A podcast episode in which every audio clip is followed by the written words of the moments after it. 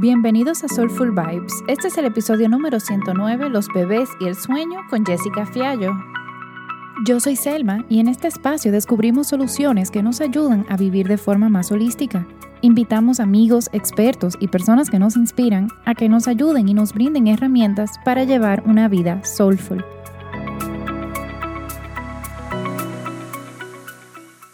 Hola a todos y muy bienvenidos. Hoy estamos con Jessica Fiallo de Dulces Sueños.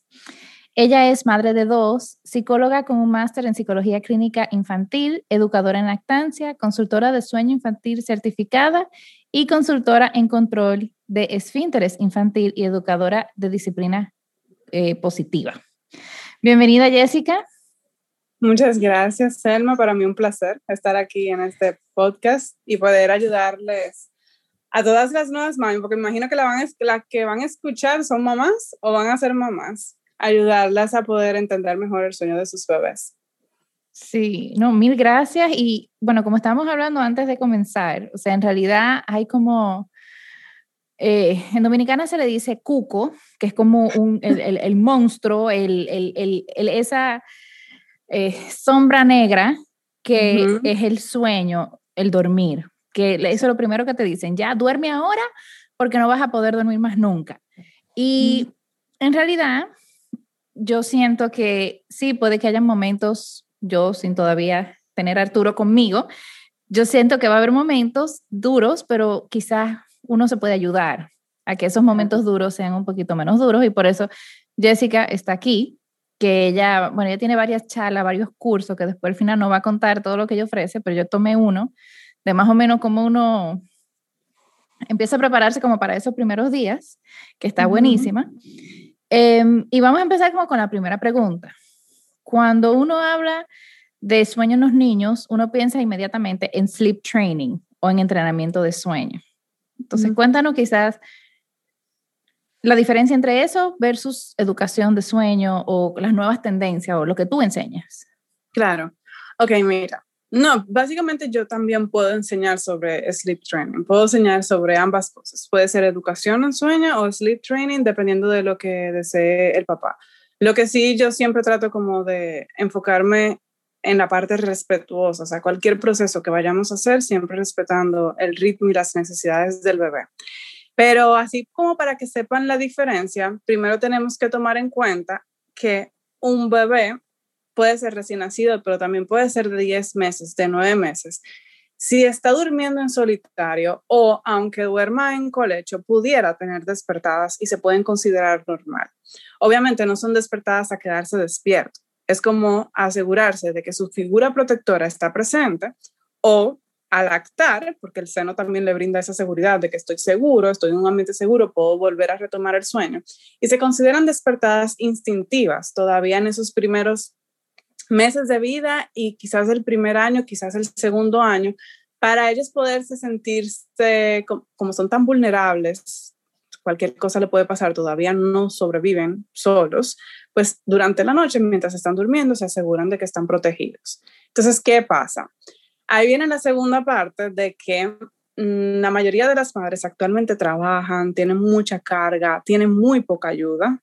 Antes se vivía en tribus, ese niño tenía, esa mamá tenía muchísima ayuda en, en el día y bueno, en la noche ella como que no caía toda la carga encima de ella. Entonces, ahora todo cambió. Ahora son, estamos solas y las que viven en el extranjero muchísimo más. Eh, tenemos la carga del trabajo, tenemos la carga de la casa, tenemos muchas cosas encima y como que la noche es, yo quiero descansar, yo no quiero tener al bebé despertándose cada dos horas, cada tres horas o pegándose del seno. Entonces ahí surgen los entrenamientos de sueño. Que ojo, está totalmente bien que una mamá decida no hacer un entrenamiento de sueño y decir, no, yo voy a respetar el ritmo de mi bebé. O sea, si él se quiere despertar dos veces en la noche, dos veces yo estaré ahí para brindarle esa, esa contención que él necesita. Ahora, tampoco está mal una mamá que diga, es que no puedo. O sea, no puedo porque en el día no estoy dando mi 100%, porque lo estoy tratando mal, eh, porque en el día lo estoy tratando mal, porque no estoy como sintiéndome bien con esto que está sucediendo, entonces puede hacer un entrenamiento de sueño. Y un entrenamiento de sueño básicamente consiste, tiene como varias metas. Puede ser, una de las metas puede ser eliminar las tomas nocturnas y otras de las metas puede ser enseñarle al bebé a dormirse por sí solo dentro de la cuna para que cuando se despierte en la madrugada pueda volverse a dormir otra vez. Ahora, la forma en la que logramos eso, pues ahí ya vienen los tipos de métodos, porque hay métodos que es déjalo llorar, que es el que más recomiendan. Que no sé si tú lo, has escuchado. Eh, es el que más recomiendan. Sí. O sea, coloquialmente, o sea, coloquialmente es el que más recomiendan, no necesariamente science-based. Mira, es que hasta science-based, o sea, los pediatras, eh, a la mayoría de las consultoras de sueño trabajan en base a este método, que es deja tu bebé en la cuna y entra, sal de la habitación por cinco minutos. Luego entra, cálmalo y vuelve y sal por 10 minutos. Y cálmalo, entonces luego y sal y 15 minutos y va aumentando el tiempo hasta que el bebé se duerme por sí solo. Obviamente lo que sucede allí es que el bebé son inteligentes al fin, saben que esto no está dando resultado y lo dejan de hacer. Pero no necesariamente quiere decir que el bebé aprendió a dormir, que el bebé tiene una buena relación con el sueño. No quiere decir eso, simplemente quiere decir que ha dejado de llorar porque entiende que ya el llanto no es su forma de comunicarse contigo. Y bueno, pueden suceder muchas cosas allí. Ya es un método que, mira, hay estudios que demuestran que hace daño y hay estudios que demuestran que no hace daño. Entonces como que se invalidan ambas, ambas eh, resultados. Entonces, al final lo que se dice es que no hay evidencia suficiente de que el método hace daño. De ahí se agarran muchos profesionales para poder sugerir el método, porque la verdad es que tiene una alta tasa de, em, de que funciona para esta meta de que duerma la noche entera. te, te, sí, ahora que tú estás embarazada, eh, quizá tú no lo oyes mucho, pero cuando tu bebé nazca lo vas a comenzar a escuchar eh, de profesionales de profesional, sí, sí. Todavía yo no he tenido, por ejemplo, esa conversación con el pediatra ni nada de eso. Lo que sí yo he escuchado de otras mamás es que creen que la educación del sueño es solamente ese sleep training. No, es solamente dejarlo llorar. Mira. Eh, que ahora tú estás hablando de otros métodos, que sería súper, si no puedes contar. Claro, entonces, ¿qué pasa?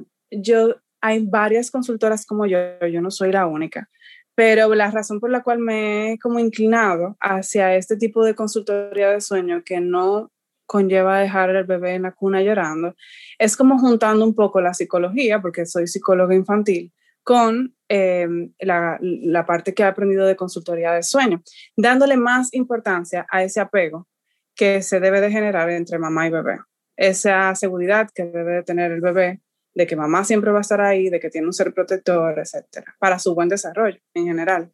Entonces, la idea es que si algo te está molestando, si tú quieres que tu bebé se duerma por sí solo dentro de la cuna, por ejemplo, ah, no lo quiero mecer porque me duele mucho la espalda, es que cualquier cosa.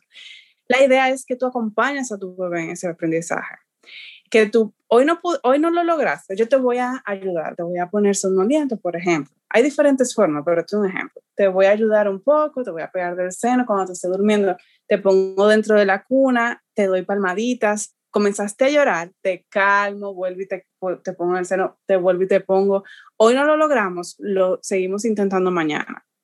Y en caso de que la mamá diga, no, es que vamos a durar un mes, si tú quieres, puedes aumentar. Lo único que debemos de evitar es abandonar a este bebé en ese proceso. Como dejarlo, te voy a dejar ahí, me voy a salir. Como que no, yo estoy aquí, te voy a ayudar y te voy a calmar cuando tú lo necesites y te voy a cargar cuando tú lo necesites. Y te voy a ayudar a buscar diferentes alternativas que no sea yo caminándote por la habitación durmiéndote. O sea, esa es la idea.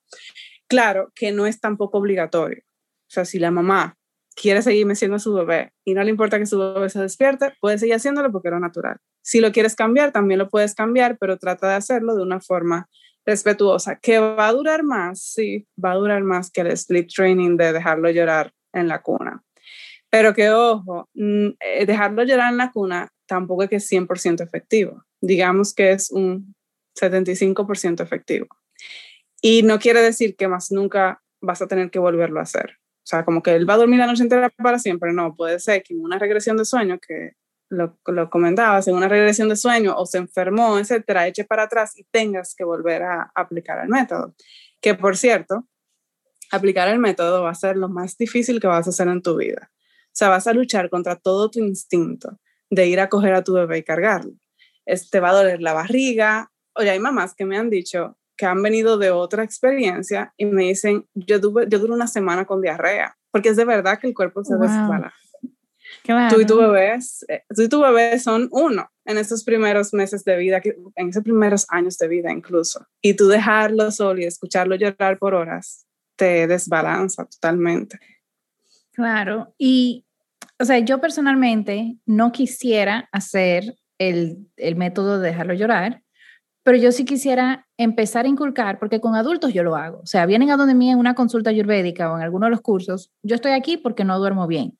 Entonces, lo que yo le enseño a los adultos es, tú tienes una rutina de hábitos, o sea, un, varios pasos en tu rutina de sueño que al principio tú lo haces y no tienes sueño, pero llega un momento que cuando ya tú empiezas con el paso uno, suponer, darte un baño de agua tibia, ya te da sueño. Entonces, hay algo similar así que podríamos empezar a hacer, vamos a hacer con los babies eh, desde pequeño, aunque entendamos que no van a dormir la noche entera, pero que puedan empezar a tener una buena relación de sueño. Y lo digo porque lo veo en los adultos. Y no quisiera que mi hijo tenga ese tema cuando crezca. Claro, y qué bueno que lo mencionas, porque sí, definitivamente lo que hagamos en la infancia va a permanecer para, para toda la vida, posiblemente, porque todos esos buenos hábitos de sueño y toda esta buena relación con el sueño que tú vas a comenzar a crear, pues es para toda la vida. Y sí, eso es lo que, por lo principal, eso es lo principal, es la principal meta que tiene un consultor de sueño cuando está trabajando con un bebé y es trabajar los buenos hábitos de sueño, que incluye una rutina de sueño antes de dormir, un horario estable, o sea, tratar de, y claro, siempre llevándose de las señales de sueño del bebé que no sé, bueno, tú eres dominicana, ¿cierto? Aquí en República Dominicana la mayoría de los niños es muy cultural que se duermen súper tarde. Y he venido con esta, ok, la ciencia dice que entre 7 y 8 de la noche es donde está el, nivel, el mayor nivel de melatonina y es donde es más fácil se duermen. Y es como cambiar toda esa cultura de que los niños ahora, actualmente, se duermen a las 9, a las 10 de la noche, a las 11 de la noche, tuve niños todavía despiertos y más por las pantallas, porque si las pantallas disminuyen la melatonina y hace que sea más difícil dormirse. Entonces, todo esto de poner una hora temprano basada en las señales de sueño que nos hace bebé, que ojo, tú por ejemplo con un adulto tienes que lidiar con sus hábitos, con lo que, se, con lo que él ha venido arrastrando de hace un tiempo, pero este bebé es totalmente nuevo, él te va a dar señales muy claras de la hora en la que su cuerpo se está liberando la melatonina, de la hora que él necesita dormir, porque es un reloj nuevo y normalmente entre 7 y 8. O sea, es increíble cómo la mayoría de los bebés a las 7 como que cambian. Tú dices, tú te vas a acordar de mí cuando tú lo veas. te vas a acordar, como que, pero ¿por qué él llora? Ya yo le, ya yo le cambié el pañal, él, se, él durmió hace 45 minutos, ya yo le di leche y él está como irritable y es dándote la señal de que ya, o sea, apágame, duérmeme para yo poder eh, descansar hasta el siguiente día, claro, con sus respectivas despertadas. Y eh, algo que también posiblemente va a ser nuevo para ti en este proceso son las siestas, que los adultos normalmente no necesitan tantas siestas o no necesitan siestas, pero los bebés sí necesitan bastantes siestas durante el día. Mientras más pequeños, más necesitan, que ese es otro de los mitos que, que hay aquí, bueno, en la mayoría de los países de Latinoamérica, eh, la recomendación es no lo dejes dormir durante el día para que te pueda dormir en la noche y es todo lo contrario. Un bebé que no duerme nada durante el día va a estar súper irritable y va a comenzar a despertarse mucho más veces en la noche. Eh, y estamos hablando, en bebés, por ejemplo, hasta los tres meses, estamos hablando de cinco siestas, cuatro siestas durante el día. O sea que el tiempo que duran despierto es súper breve. Estamos hablando de una hora, como mucho, una hora y media, eh, despierto entre siesta y siesta. Que es difícil de entender. A veces tú dices como, pero él vive durmiendo, pero sí, o sea, literalmente dentro de ti, él vive durmiendo, básicamente. Entonces, tenemos que entender que es una transición hasta llegar al sueño que tenemos nosotros ahora los adultos. Claro, no, y en realidad, o sea, yo soy un nerd, que yo tengo que ver sobre todo y aprender sobre todo.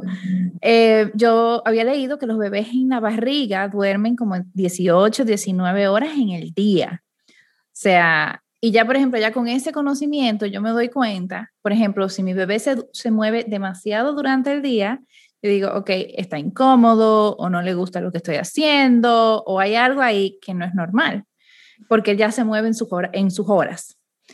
Em, y yo vi un chart en una de las muchísimas páginas que yo empiezo ya como a seguir, de, de un chart también como por meses, que yo siento que eso, por lo menos mentalmente, ya yo sé lo que viene, no lo interiorizado quizás, pero es eso, de que mientras más pequeño, por ejemplo, tienen siesta más o menos de una hora y están despiertos entre 45 minutos, 30 minutos, 45 minutos. Entonces, el tiempo que están despiertos va como subiendo un poquito, puede que las siestas se acorten hasta que entonces digan, ok, vamos a eliminar esta siesta.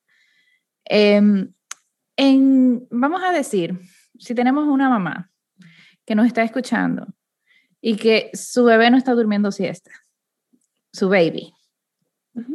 ¿Cuáles son como, y que no está durmiendo? O sea, en realidad, ok, cualquier mamá que está teniendo tema con el sueño, ¿cuáles pueden ser como unos primeros pasos que ella puede empezar a tomar para mejorar la salud de sueño de su bebé, por así decirlo? Algunos tips así como por arribita. Ok, empezando con el tema de las siestas, porque ya vimos que las siestas van a ser súper importantes para la noche. Y sobre todo también para el buen humor durante el día y que entiendas a tu bebé y que tú puedas descansar, etc. Debemos de tomar en cuenta que normalmente las siestas se eliminan como entre tres años y medio, cuatro años aproximadamente. O sea, si hay una mamá de aquí que tiene un niño de cuatro años, no es que lo vamos a obligar a hacer siesta porque ya posiblemente ahí no la necesita. Pero menores de allí sí van necesitando. Entonces, lo ideal es detectar a qué hora le comienza a dar las siestas. Entonces, sí, posiblemente durante una semana vas a tener que estar muy pendiente de las señales de tu bebé, bostezo, irritabilidad, que se estruja los ojos. Y ahí tú vas viendo, por ejemplo, mira, me he dado cuenta que cada tres horas veo señales de sueño en mi bebé. Y ayuda mucho tener, aunque las tablas son obviamente algo estadístico y cada bebé es diferente, pero te ayuda a tener una guía de por dónde vigilar. Por ejemplo, un bebé de 8 meses normalmente le da sueño cada 3 horas. Un bebé de 9 a 10 meses cada 3 horas y media, 4 horas aproximadamente, dependiendo de cada bebé. Entonces ahí tú te vas guiando más o menos de, ok, si ya yo veo que cada 3 horas me da una señal de sueño, pues ya yo sé que cada 2 horas y 45 minutos tengo que entrar a una habitación adecuada para dormir, porque esa es otra. Uno de los mitos también que, que vemos mucho es que enseñar a dormir con toda, con, con, luz, con sonido, con la televisión encendida, etcétera. Y no nos estamos dando cuenta que al final lo que estamos haciendo es em, haciendo que tenga un sueño de menos calidad, porque nadie descansa bien con mucho sonido alrededor y con el ambiente, o sea, no. Lo ideal es que tenga un ambiente adecuado para que su sueño pueda ser profundo. Sobre todo en bebés que son un poquito más grandes, porque los recién nacidos se van a dormir donde sea donde sea, cuando sea. Pero los más grandes están muy atentos a todo lo que está pasando alrededor. Así que una de las recomendaciones, tanto para el día como para la noche, es cuidar el ambiente donde van a dormir. Eh, tratar de que sea oscuro, en las siestas también, bajar las luces, pueden eh, tener un sonido blanco en caso de que vivan en un lugar que haya muchos ruidos, perros sobre todo, eh, teléfonos, personas hablando, todo eso puede interrumpir el sueño o hacer que se le haga difícil dormirse. Entonces el sonido blanco, que es como un sonido constante, como un abanico que suena mucho, hay aparatos de sonido blanco que pueda ayudar a eso. Em, y lo que más va a ayudar es irlo a dormir antes de que se haya sobreagotado. O sea, si tú entraste a dormirlo a la habitación cuando ya pasó cinco horas o cuatro horas en, y, se haya pasado un tiempo desde que te dio la señal de sueño, pues es muy probable que se te haga el doble de difícil dormirla o que no se duerma, básicamente. Y si se logra dormir, posiblemente la siesta va a ser corta. Uno de los principales problemas de sueño en la mayoría de los niños es deuda de sueño. como que no han dormido lo suficiente, tanto en las siestas como en la noche. Y ese es un círculo vicioso. Duermo mal en la noche, por lo tanto duermo mal en el día. Como duermo mal en, el día, duermo mal en la noche y tenemos un bebé súper agotado, que se hace difícil dormirse. Y eso puede durar así por años hasta que mamá busca ayuda o comienza a leer y entonces comienza a brindarle lo que el bebé necesita. O sea que sí, la principal recomendación para una mamá que no está descansando bien es supervisar esas horas de sueño que está haciendo su bebé, tanto en el día también como en la noche. O sea, normalmente en la noche son 11 o 12 horas de sueño. Que por eso decimos que es poco probable que la hagan corrida a temprana edad, porque son 11, o sea, la mitad del día, básicamente. Y tú quieres que la mitad del día él se desconecte y como que ni te llame, es mucho, es demasiado. Entonces, si nada más le damos 9, o creemos que son, que, que son como nosotros, nada más le damos 8, 7, pues obviamente ya ahí comienzan a surgir problemas de sueño porque tenemos un bebé demasiado agotado.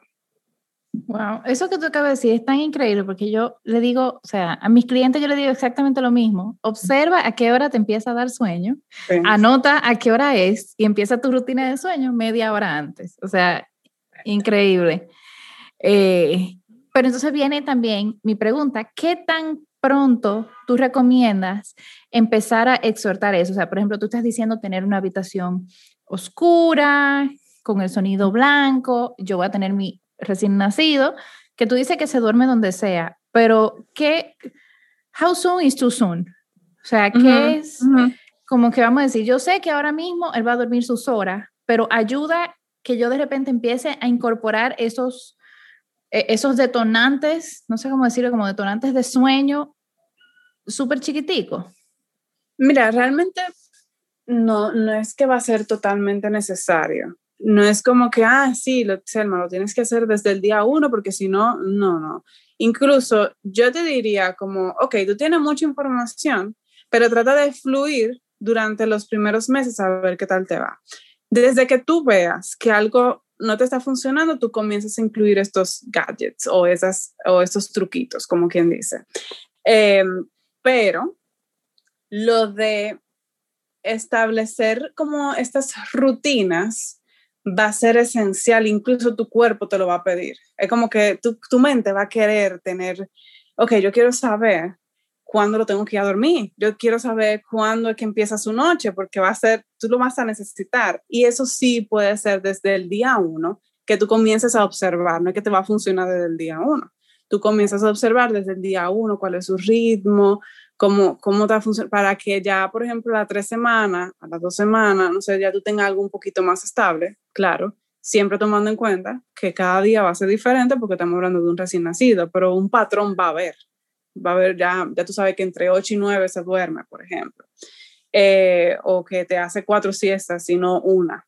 Entonces tú más o menos tienes un patrón de lo que sucede durante el día. Eh, ahora, si hay una mamá que quiere implementar esto desde el día 1, tampoco le va a hacer daño. O sea, perfecto, si tú quieres que desde el día 1 duerme en su cuna, eh, oscurito, con el sonido blanco, pues perfecto. Ahí lo único que tenemos que tomar en cuenta es que un bebé recién nacido no debería de durar más de tres horas sin comer, o, durmiendo porque puede, puede confundirse que el día es la noche y la noche es el día, por eso tres horas es como lo máximo en una siesta en un bebé recién nacido y tratar de exponerlo a la luz eh, natural mientras esté despierto. Eso sí es importante. Que esa es otra cosa que no mencioné, lo de la oscuridad, que me imagino que tú también lo hablas con tus con tus clientes de que en la noche lo ideal es que esté totalmente oscuro, porque es lo que le va a decir a ese reloj que es de noche. Si tenemos una luz encendida, por más mínima que sea, que se usa mucho en recién nacido, la lamparita, cubierta con un, con un t-shirt, va a hacer que tu sueño sea más, eh, como menos eh, restaurador y también pudiera confundir un poco al bebé. Entonces, lo ideal es que prendas esa luz en caso de que lo necesites, no durante toda la noche. O sea, así, ah, le voy a cambiar el pañal, prendo la lucecita, le cambio el pañal y ya. Exactamente. Em, buenísimo. Sí, porque ya yo lo voy como anotando y me imagino que, o sea, aplica no solo para cuna, por ejemplo, yo, yo voy a tener un bacinet de colecho. O sea, él va a dormir conmigo en la habitación igual recomendarías, por ejemplo, que las siestas sean todas en su bacinet de colecho. Lo que pasa es que también, o sea, no pasa nada, por ejemplo, si tú quieres en algún momento, ay, quiero que él esté aquí en la sala conmigo. Él se durmió, tú estando en el sofá, ahí lactándolo, y tú dices, no quiero llevarlo al cuarto, quiero que se quede aquí conmigo, y tú puedes llevar el bassinet y ponerlo en la sala, o tú puedes dejártelo encima. O tú quieres dar un paseo, tú dices, no, quiero salir de esta casa y lo pusiste y se durmió en el coche y tampoco pasa nada, está perfecto. Ahora, que una o dos siestas tú lo quieres acostumbrar al ambiente donde la mayoría de las veces va a dormir en, en los próximos meses, pues entonces también lo puedes hacer. Recuerda que tú vas a tener cinco veces para practicar cualquier cosa, cinco siestas, entonces tú puedes como ir variando. No necesariamente tiene que ser siempre el mismo lugar, no, porque eso, eso no va a ser real. Em, tú vas a tener que salir a veces. Sí, sí. o sea, yo tengo esa duda porque mi apartamento es como ultra claro, o sea, todo, bueno, ahora mismo tú solamente ves la pared, pero pues todo lo otro es puro cristal. Entonces entra mucha, mucha luz natural, which is good, pero dormir una siesta aquí en el sofá también es incómodo porque no hay blackout, no hay nada. tú, en caso de que tú veas que a tu bebé, porque eso es también, tú vas a conocer a tu bebé. Si tú, le, si tú te das cuenta que tu bebé no descansa en esas condiciones, porque duerme muy poco, pues entonces sabes ya que ahí no puede dormir la siesta. Exacto. Y ahora hablando también de el safety, yo había visto varias historias, porque a mí me está pasando de que yo tengo mi bassinet que viene con su colchón y con su cubre colchón. Y la instrucción es más o menos, no con las instrucciones, pero la recomendación del, del, del, del, de la marca del bassinet es no le pongan ni siquiera sábana, no le pongan nada, solamente swaddle. Y yo había visto unas historias de eso, entonces quizá podrías como que resumir un poco cuáles son las nuevas medidas de seguridad que se están como implementando ahorita, porque claro, mi mamá dice que no le vas a poner sábana. Eh, ¿Sabe? También lo mismo, eh, ¿cómo es? En la, la, persona que tiene en cuna, los, los bouncers esos, o sea... Los bumpers. Ajá. los bumpers, ¿qué bouncers? Bumpers. ¿Se puede contar un poco las medidas de seguridad? ¿Y cuáles son como los peligros? Claro. Ok, realmente esto no es tan nuevo. Lo que pasa es que tú sabes que todo llega como, sobre todo en, bueno, en fin, no es nuevo. Esto está desde 1990, en que se está tratando de reducir la cifra de síndrome de muerte súbita. En 1990 fue que se dio la, se dio la recomendación de que los bebés deben siempre de dormir boca arriba y solamente dejarlos boca abajo si ellos mismos se voltean. Si tu bebé se volteó y se puso boca abajo, pues ya, tampoco es que tú te vas a pasar volteándolo cada vez boca arriba. Ahora, desde el día uno, siempre boca arriba. Solamente con esa recomendación, las cifras de los bebés que tenían síndrome de muerte súbita, o sea, que morían, se redujo a la mitad. O sea que era un factor bien fuerte. Ahora, otros factores que también aumentan la probabilidad de síndrome de muerte súbita está todo esto, que si las sábanas, los bumpers, posicionadores, que no sé si tú lo has visto, pero todavía lo venden, hay algunos países que lo tienen prohibido, pero hay otros que no, que son como unas almohaditas que se le ponen al lado al bebé para que él no pueda sí, sí, lo Exacto, eso tampoco se recomienda. Eh, no se recomienda almohadas, sábanas y todas estas cosas, básicamente, incluso hoy sale un post sobre eso, lo pueden buscar en la cuenta de Dulce Sueños, sobre qué cosas no se recomiendan, porque eso hace que no fluya la, la cantidad de oxígeno que se necesita dentro de la cuna, eso hablando del, de los bumpers, las almohadas también pudieran interferir con el flujo de oxígeno, las sábanas también, los bebés no coordinan sus movimientos, no es que él sabe de que, ah, me voy a arropar, ah, me la voy a quitar, él no sabe nada de eso, él simplemente puede caer en su cara en algún momento y puede entonces... Em, no fluir el oxígeno que él necesita para su óptimo desarrollo. Y que, ojo, tú estás durmiendo, porque una cosa es que tú estés ahí viéndolo, que tampoco se recomienda, pero es muy diferente que tú estés ahí con él despierta a que tú estás en tu cuarto durmiendo. Tú dices, no, yo voy a estar pendiente, pero tú estás durmiendo en la noche. O sea, en cualquier momento él se puede pegar del bumper, poner la sábana encima, la sábana se le puede enredar en el cuellito, todo eso puede suceder mientras estamos durmiendo. Entonces, para reducir cualquier cosa que puede pasar, te dicen nada. O sea, no tengas nada, solamente el colchón con lo que cubre el colchón y tu bebé boca arriba y sí se recomienda, se puede recomendar, la Asociación Americana de Pediatría recomienda el uso del suárez. Se puede utilizar o sea, el, burrito. Exactamente, exacto. Y bueno, otros factores que disminuyen la probabilidad de síndrome de muerte súbita está el abanico, que se ha demostrado que sí ayuda. Perdón. Eh, ayuda a que haya un flujo de oxígeno mejor en la, en la habitación, eh, evitar compartir habitación con padres que fuman. Si papá fuma, lo ideal es que el bebé no, no comparte esa habitación. Em, y ya, bueno, tenemos que decir también, porque hay que ser justos, que la Asociación Americana de Pediatría no recomienda el colecho durante los primeros meses de vida. Eh, colecho en cama. Pues, ah, bed sharing, exacto, dormir en la misma cama. Ellos sí recomiendan dormir en la misma habitación, pero dormir en la misma cama no lo recomiendan. Eh, porque ellos entienden que es muy riesgoso. Pero hay otra vertiente que te dice, bueno, es riesgoso si tú no sigues las recomendaciones de seguridad, porque así mismo podemos decir que la cama, que la cuna es riesgosa si no se, si no se cumplen las recomendaciones de seguridad.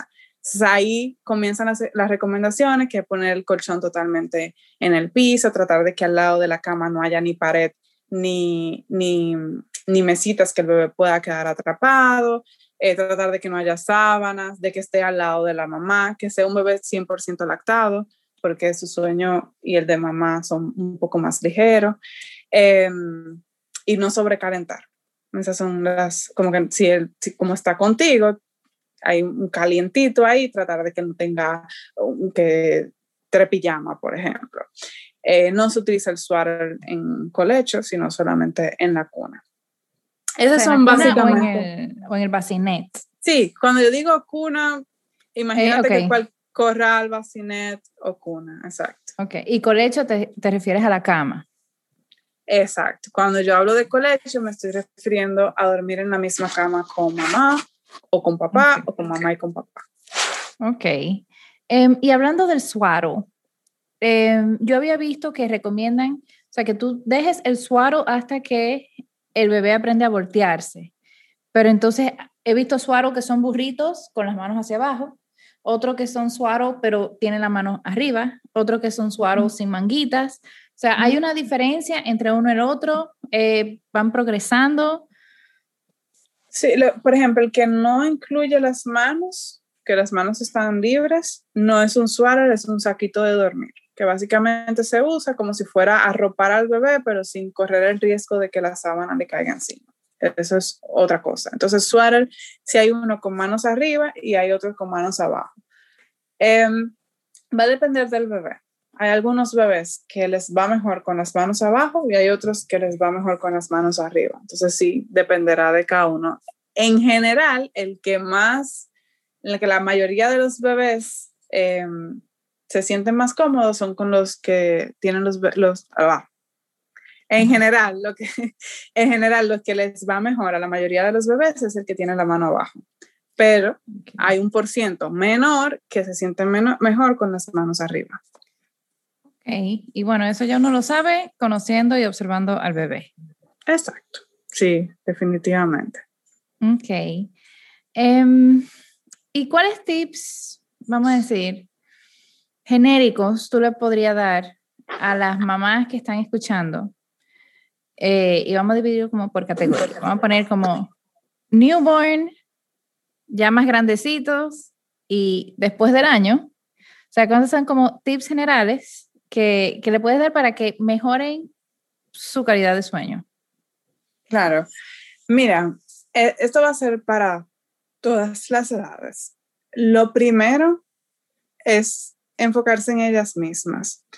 A veces nos enfocamos mucho en que el bebé no está durmiendo, el bebé no está durmiendo, yo estoy muy, cansada, yo estoy muy cansada, y se nos olvida revisar nuestros propios hábitos de sueño, lo que hace que al final, como que le echemos la culpa al sueño del bebé por nuestro propio cansancio, y al final era que te estabas acostando tarde tú, no tenías un ambiente adecuado, no te estás dedicando tiempo.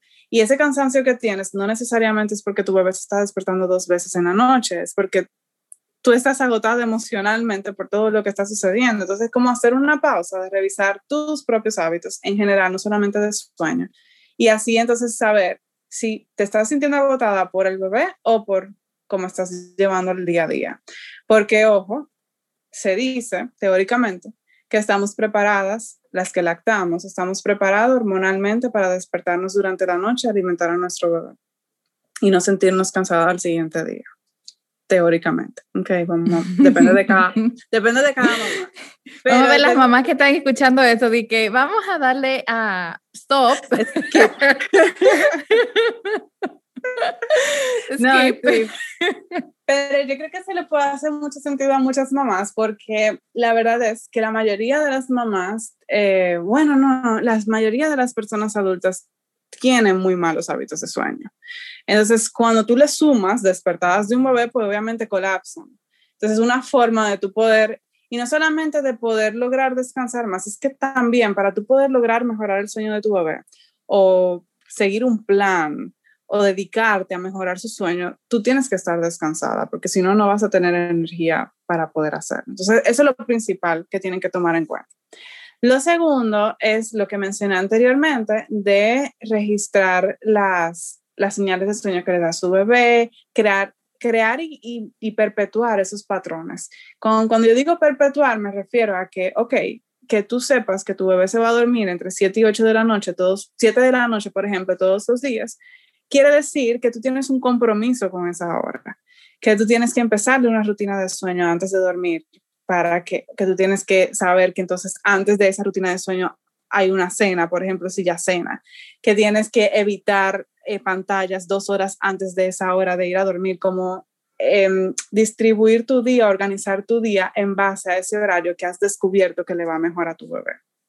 Y ojo que al principio a algunas mamás le puede parecer como muy ay, no, demasiada cosa, pero al final es mejor para ti, te organiza tu día, ya tú sabes con qué horas contar, que tu bebé se vaya a dormir a las 7, di que, wow, tengo al menos cuatro horas, tres horas para mí, para yo poder cenar tranquila, para yo poder bañarme, etc.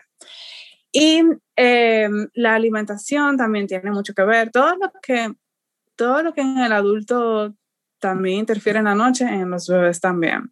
También evita, como en niños grandes, por ejemplo, evitar comidas em, procesadas, alimentos dulces, eh, tratar de que sus alimentos sean balanceados.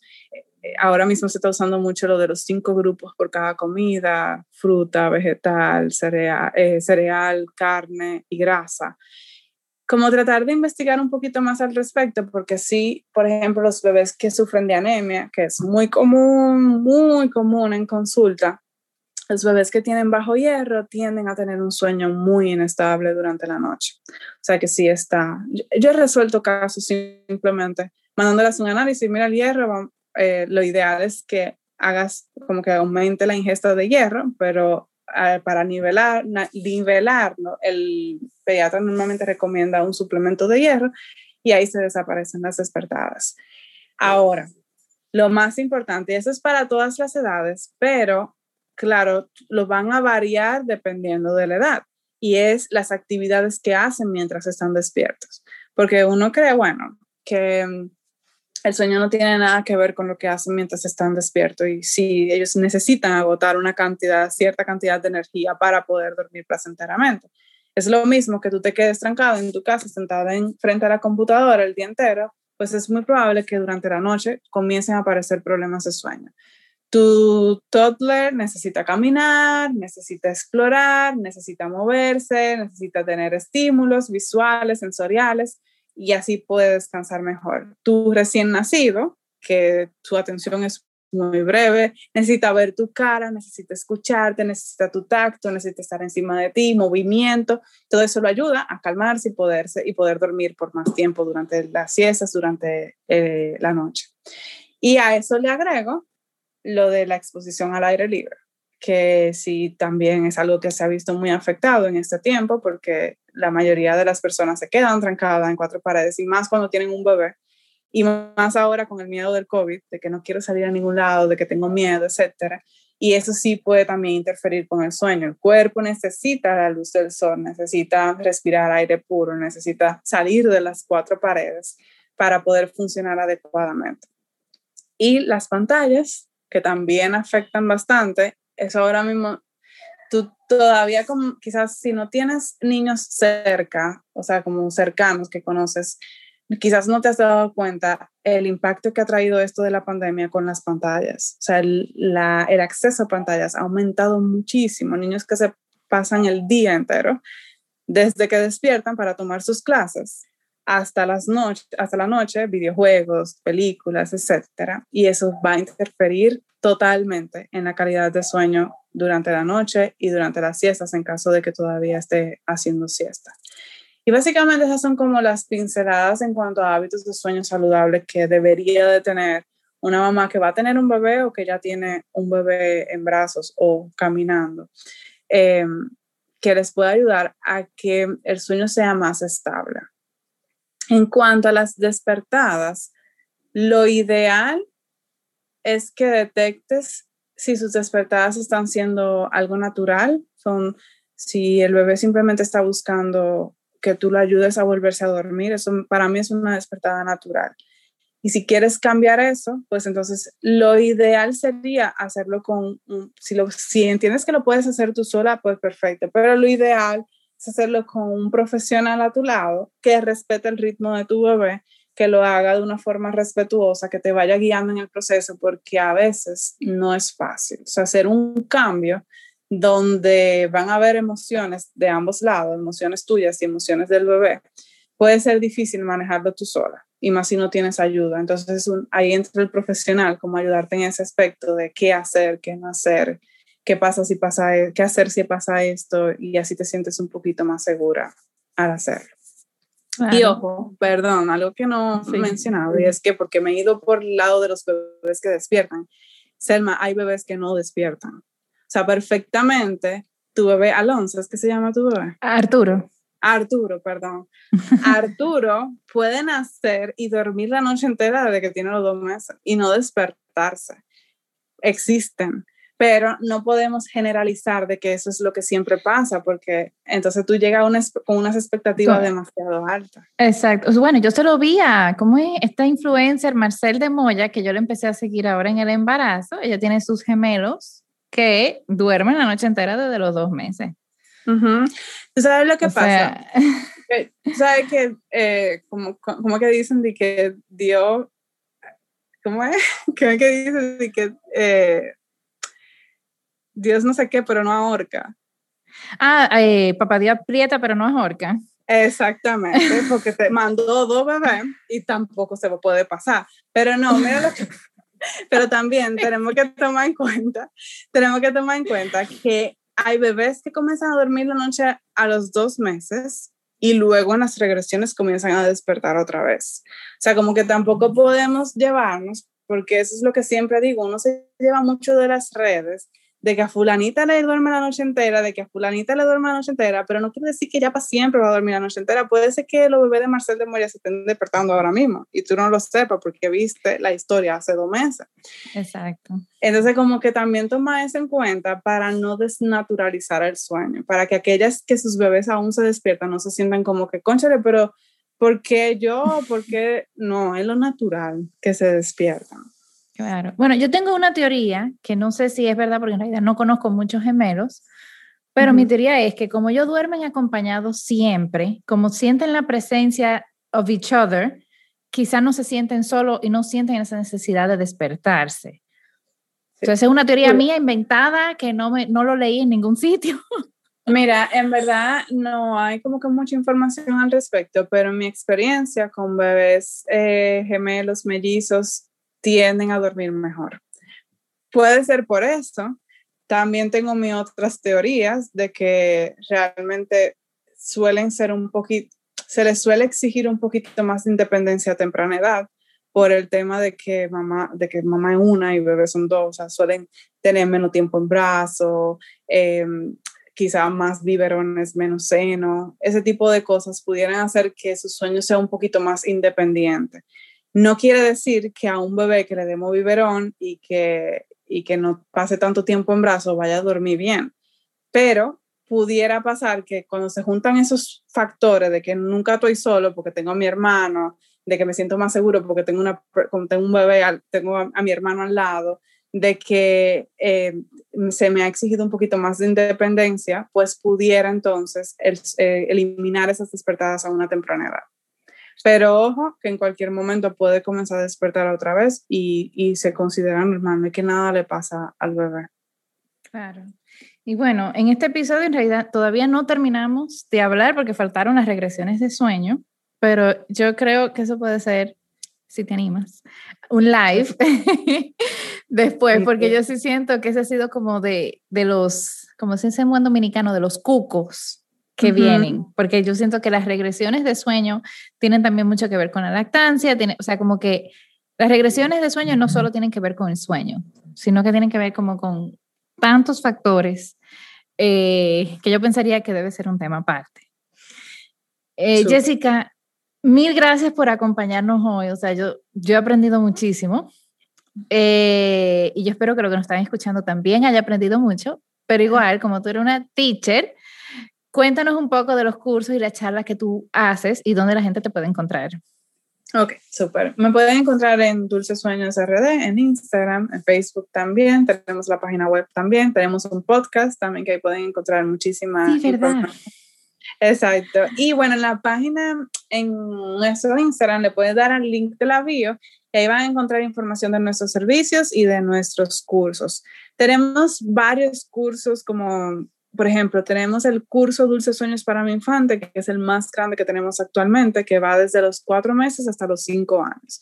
Es un curso bien práctico donde como que vamos por semana, son tres semanas en el cual te vamos a a ir guiando en ese proceso de crear buenos hábitos de sueño y de cómo eliminar cualquier asociación que deseas eliminar. Tenemos el, de, el curso Dulces Sueños para mi recién nacido, que ya es desde cero meses hasta los tres meses y medio, cuatro meses, que te guía, te guía en el proceso de entender el sueño de tu bebé, de cómo crear buenos hábitos de sueño desde el inicio, para que ya cuando llegue los cuatro meses, que ahí es la primera regresión, no sea tan brusco, ya tú entiendas, ya su sueño esté organizado, ya no esté sobrecansado, etc. Y de cada, de cada de esas edades tenemos charlas, que ya son de una hora. O sea, son charlas pequeñas, breves, eh, para que tengas una idea de cómo funciona el sueño de tu bebé. Tenemos dulces siestas, que también es otra charla solamente basada en siestas. Eh, y tenemos dulce destete nocturno para aquellas mamás que desean hacer un destete nocturno, que esa charla es para nueve meses en adelante, no, no para bebés pequeños. Y bueno, cada año estos cursos cambian, o sea, yo vuelvo a regrabar todo porque yo trato como de siempre estar leyendo, informándome, tomando otras certificaciones para poder actualizarme. Y todos los años tengo el compromiso de renovar estos cursos y hacer un lanzamiento nuevo para que tenga información actualizada en tus manos. Si tú compras un curso, por ejemplo, el de Dulces Sueños para mi infante, ese solo. Si tú compras el curso Dulces Sueños para mi infante, tienes acceso a todas las actualizaciones de ese curso cada vez que yo la, la renueve todos los años. Ah, buenísimo, buenísimo. O sea, que ya yo, por ejemplo, puedo empezar a ir preparándome, como, como yo soy toda así como super nerd. Yo prefiero en realidad tomarlo ahora porque yo sé que cuando nazca Arturo yo quizá no tenga mucha cabeza para aprender muchas cosas. O sea, ese es como un poco mi mi preparación para el posparto, pero igual, o sea, ya saben, no importa la edad de su bebé, bueno, hasta los cinco años, o sea, que en realidad está súper robusto y a cualquier edad se puede empezar a tener buenos hábitos de sueño. Bueno, yo lo digo porque yo trabajo con adultos, o sea que... Exactamente. que sí. Bueno, Jessica, de nuevo, mil, mil, mil gracias por acompañarnos hoy. Hay una pregunta que siempre le hacemos a todos nuestros invitados y no te quedas fuera. Si no puedes compartir, ¿cuáles son las tres cosas que tú haces para tener un estilo de vida soulful? Mira, cuando, cuando yo vi esa pregunta, porque la vi en el formulario antes de, de yo dije, ay Dios mío, pero es que yo no llevo una vida. cuando tú tienes, no, tú, tú, te vas a acordar de mí, porque es que cuando tú tienes un bebé, yo tengo un bebé ahora mismo de 10 meses.